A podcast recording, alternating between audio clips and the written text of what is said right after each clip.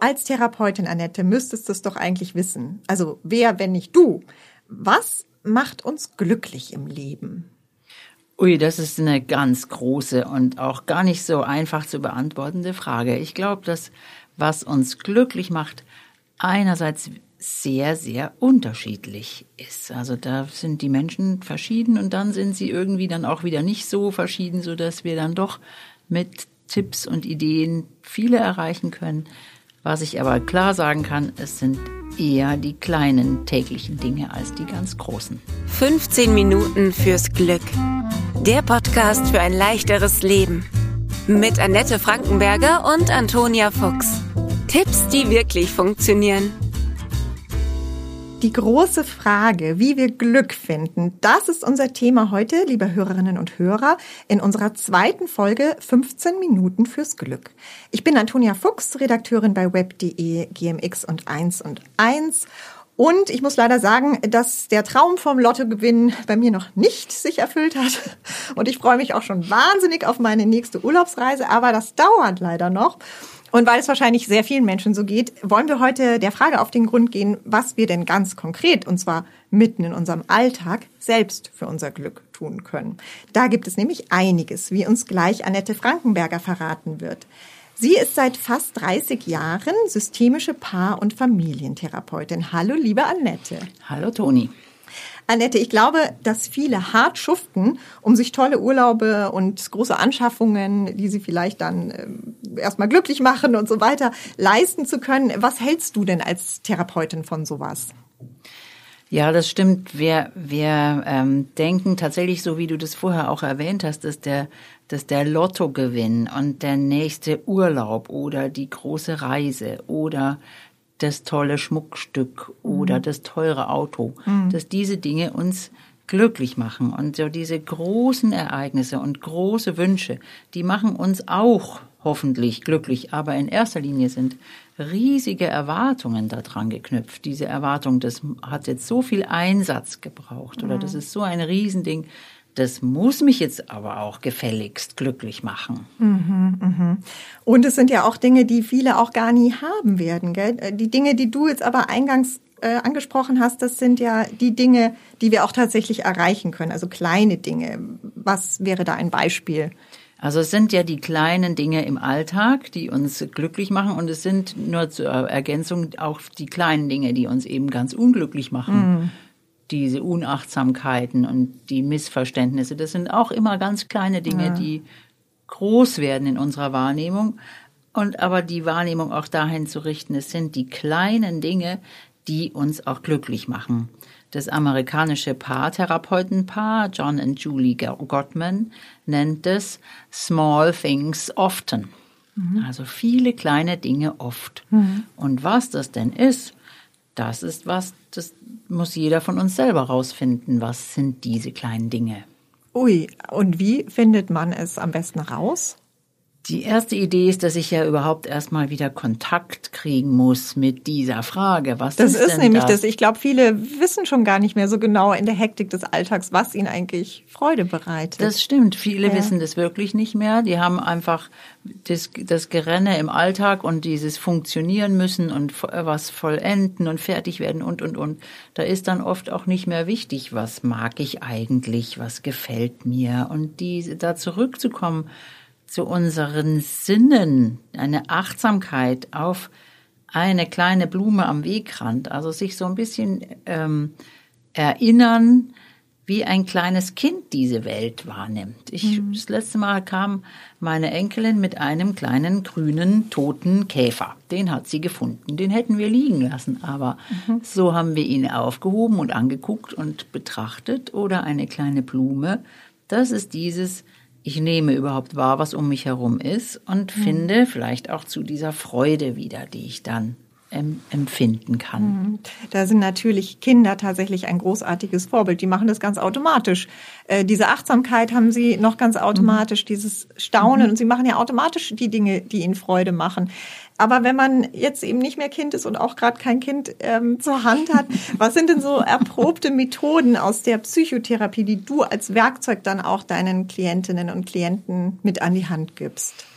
Ja, da gibt's eine ganze Menge. Ich finde, das Erste ist tatsächlich, du hast es auch schon angesprochen, ist eine Art Achtsamkeit wieder zu entwickeln. Achtsamkeit ist zurzeit so in aller Munde, aber ich finde, es ist einfach wichtig, so eine gewisse Langsamkeit wieder zu entwickeln, nämlich sich mal wieder zu fragen, schmeckt, wie schmeckt eigentlich der Kaffee, den ich da trinke, das wahrzunehmen mhm. und schmeckt mir der wirklich mhm. oder möchte ich vielleicht lieber ganz was anderes? Mhm. Diese Dinge wieder zu kosten, im wahrsten Sinne des Wortes, dass ich sie wahrnehme, dass ich wahrnehme, ob ich jetzt Hunger habe oder nicht. Und wenn ich Hunger habe, was ich denn nun eigentlich wirklich will. Wieder in diese Forschung zu gehen, was, was macht das Leben kostbar, was würde mir jetzt Freude machen? Und auch ganz einfach im Sinne von, worauf habe ich Lust. Aber dabei ist schon wichtig zu beachten, wir sind erwachsen, also wir müssen jetzt nicht mit dem Fuß aufstampfen und die die Eiskugel in den nächsten drei Minuten kriegen, die bekommen wir ja auch nicht, aber das wahrzunehmen, sagen nachher gönne ich mir das. Das meintest du mit Sinneschulen wahrscheinlich. Ja. ja. Mhm. Was gibt's noch? Was kann man noch tun? Ein, ein Ding ist tatsächlich, sich jeden Tag mal fünf Minuten auf einen Stuhl zu setzen und in die Natur zu schauen, wenn es irgendwie geht, ruhig zu sein, sich selber wahrzunehmen, die eigenen Gedanken laufen zu lassen und überhaupt mal zur Ruhe zu kommen, den eigenen Atem an wahrzunehmen, so dass ich erstmal wieder überhaupt ins Spüren kommen kann. Mhm. Wenn du das vorschlägst im Praxisalltag, wie, was löst es dann beim Gegenüber aus? Ist dann eher so, oh ja, schön, gute Idee, also Vorfreude oder eher so, puh, ist aber ganz schön lang.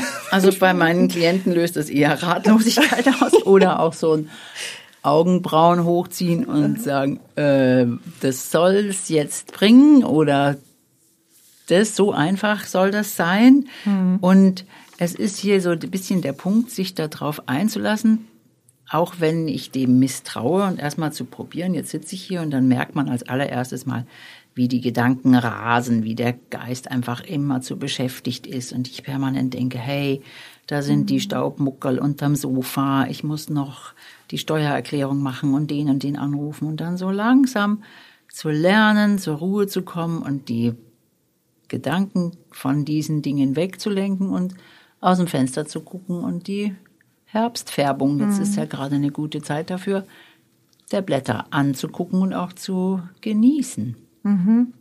Ja, ich kann mir schon vorstellen, dass das Überwindung kostet, weil man ja, wenn man dann so zur Ruhe kommt, auch erstmal merkt, wie, wie es einem eigentlich wirklich geht und was eigentlich alles wirklich in einem los ist. Wie ist denn dann die Rückmeldung? Also wenn die das dann ausprobiert haben, deine Klientinnen und Klienten, was berichten die dir dann? Die, die berichten mir, dass das tatsächlich ganz schön schwer ist. Diese fünf Minuten, die sind erstmal ganz schön lang. Ja. Und dass man sich darauf einlassen muss. Und weil natürlich, das ist das, was du gerade selber gesagt hast, in dem Moment, wo ich Ruhe gebe, komme ich ja dahin, dass ich vielleicht erst spüre, wie unruhig ich bin, wie gestresst ich bin.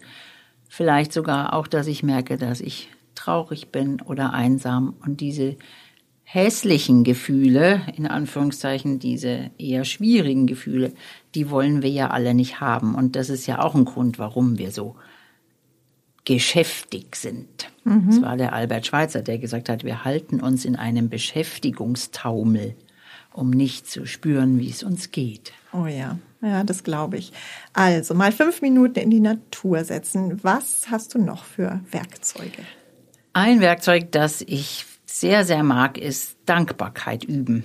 Mhm. Es gibt tatsächlich eine Aussage von in der, in der, Spiritualität, die heißt, Dankbarkeit ist die Vorstufe zum Glücklichsein. Mhm. Und mhm. das ist dieses, wenn ich dankbar bin, komme ich raus aus dem, alles für selbstverständlich zu halten. Ja, ja. Und sehr konkret dabei ist, ich kann mir einfach jeden Abend, bevor ich ins Bett gehe oder wenn ich schon im Bett bin, bevor ich in den Schlaf sinke, mir überlegen, wofür kann ich heute dankbar sein? Und vielleicht ist auch das uns irgendwie erstmal fremd und ich muss ein bisschen üben.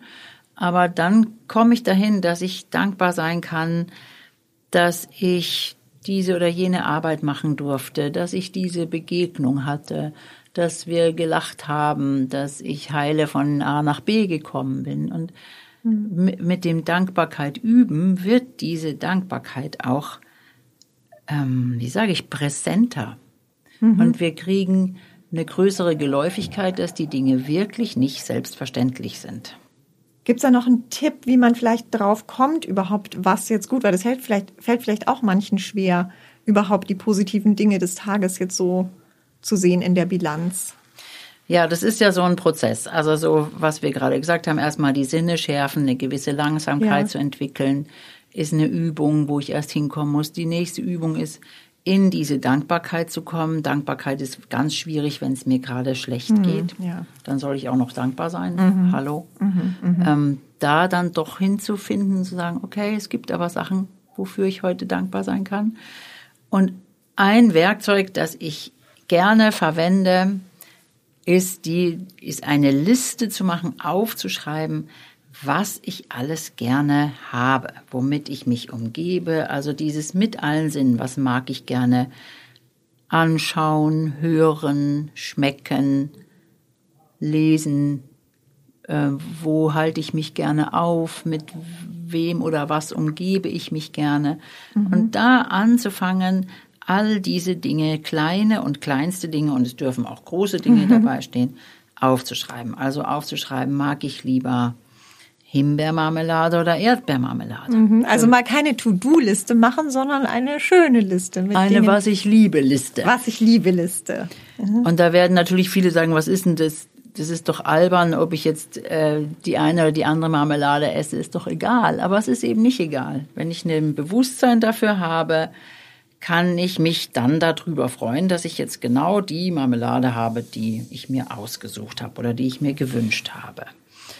Und da sind wir auch wieder bei diesen Banalitäten und dass ich da anfange, dahin zu kommen. Da gibt's viele Klienten, die wirklich total ratlos sind. Die, denen gebe ich diese Aufgabe und die haben drei Dinge und dann fällt mhm. ihnen nichts mehr ein. Das ist dieses, ich bin so gestresst, ich bin so weit weg von mir selber, dass ich das nicht mehr weiß, was ich eigentlich mag und was mhm. mich freut mhm. und wo mir das Herz aufgeht. Mhm. Umso wichtiger, dass man das macht. Eine Was ich liebe Liste schreiben. Was, was sind da für Rückmeldungen gekommen von, von Klientinnen und Klienten? Erfolgsgeschichten? Ja, da gibt's eine, eine ganz eine schöne Geschichte von einer Klientin, die das dann gemacht hat. Und yeah. die hat diese äh, Liste dann zu Hause an den Kühlschrank gehängt, wo man halt solche Sachen hinhängt. Mhm. Und Drei Tage später hatten die beiden Söhne, acht und zehn, auch ihre Listen daneben gehängt, unaufgefordert, was ich schon einfach total süß finde, weil Kinder mhm. sind da viel näher dran an, wieder an diesem, was ich liebe, was ich gern habe. Mhm. Und diese Geschichte ging noch weiter. Die Buben haben das auch gelesen und eines Tages stand also der eine mit einem Blümchen in der Hand da vor der Mama und gesagt, ich habe das auf deiner Liste gelesen. Ah, und das ist das Schöne dran, wenn ich solche Listen habe und wenn wir die in der Familie oder in der Partnerschaft auch einander zeigen, mhm. dann mache ich damit nicht nur eine Aussage über mich selber, sondern ich lerne ja auch was über den anderen. Mhm. Und wir können in der Partnerschaft und in der Familie dann viel besser und gezielter dem anderen oder der anderen einen Gefallen tun, eine Freude machen. Pflegst du deine eigene Liste auch noch oder war die einmal geschrieben und nicht mehr geändert? Äh, ja und nein. Mit dieser Liste, da gibt es eine schöne Geschichte. Ich hatte so eine Liste, als ich meinen Mann auf einem Online-Paar ähm, Portal kennenlernte ah, und habe ihm diese Liste zugeschickt nach dem Motto, guck mal hier, kannst du damit leben. Mhm. Und habe dann einfach ein paar Tage später auch eine Liste zurückbekommen. Da stand auch alles Mögliche drauf, kannst du damit leben. Ja, super. Und diese Listen gibt es noch und die hingen bei uns im Wohnzimmer ganz lange sichtbar. Und wir haben einfach gemerkt, auch beim Überprüfen, manch eine Kleinigkeit würde man vielleicht jetzt ändern oder durch was anderes ersetzen. Aber das mhm. Allermeiste ist geblieben mhm. und ich habe eher die Erfahrung gemacht, dass man noch unten was dranhängt. Ja, ja. Und dass, das dass es schön, mehr wird oder dass man auch merkt, hey, das hat sich verändert im Laufe der Zeit, das ist nicht mehr so wichtig, aber dafür ist das wichtig. Und es gibt bei uns zu Hause einen Running Gag für die Schrulligkeiten, die auf dieser Liste standen. das, wenn, wenn wir zueinander sagen, oh, das jetzt schon wieder, dann sagt der andere, ja, stand alles auf der Stand damals Ach, schon alles drauf. Stand alles schon auf der Liste. Da hast du zugestimmt. Also die Was ich liebe Liste insofern nicht nur für einen selber eine, ein schönes Projekt, um wieder zu sich zu kommen. Was macht mir eigentlich Freude, das dann umso mehr zu genießen. Es ist auch ein schönes Familienprojekt, wie man aus der Anekdote äh, entnehmen kann, die du vorhin erzählt hast, aus dem Praxisalltag mit den zwei Söhnen. Und ein Dating-Tipp obendrauf mhm. auch noch, obendrein. Ja, wunderbar. Wir haben also die fünf Minuten in der Natur, die wir uns heute gönnen werden und hoffentlich jeden Tag jetzt gönnen werden. Wir haben die Dankbarkeitsliste am Ende des Tages. Wissenschaftlich übrigens auch, soweit ich informiert bin, erwiesen, dass Menschen, die das regelmäßig machen, dankbarer und glücklicher sind im Leben und die Was ich liebe Liste. Und damit sind wir leider auch für heute schon am Ende, aber noch lange nicht am Ende mit unseren Tipps. Wir freuen uns, wenn Sie nächstes Mal wieder dabei sind und vielleicht wenn Sie jetzt ein bisschen mehr Leichtigkeit in Ihrem Leben vielleicht finden mit unseren Tipps, dann kann man vielleicht sagen, ich weiß diese Dinge jetzt mehr zu schätzen und dieser Garten, diese Familie oder diese kleinen täglichen Momente des Genusses, der Biss ins Marmeladenbrot, das ist doch vielleicht auch mein Sechser im Lotto im Leben. Wir danken Ihnen fürs Zuhören. Schicken Sie uns gerne Ihre Fragen an 15 Minuten at web.de. Wir freuen uns auf Ihre Post und dir, lieber Nette, vielen Dank und bis zum nächsten Mal. Ich danke dir und bis zum nächsten Mal. 15 Minuten fürs Glück.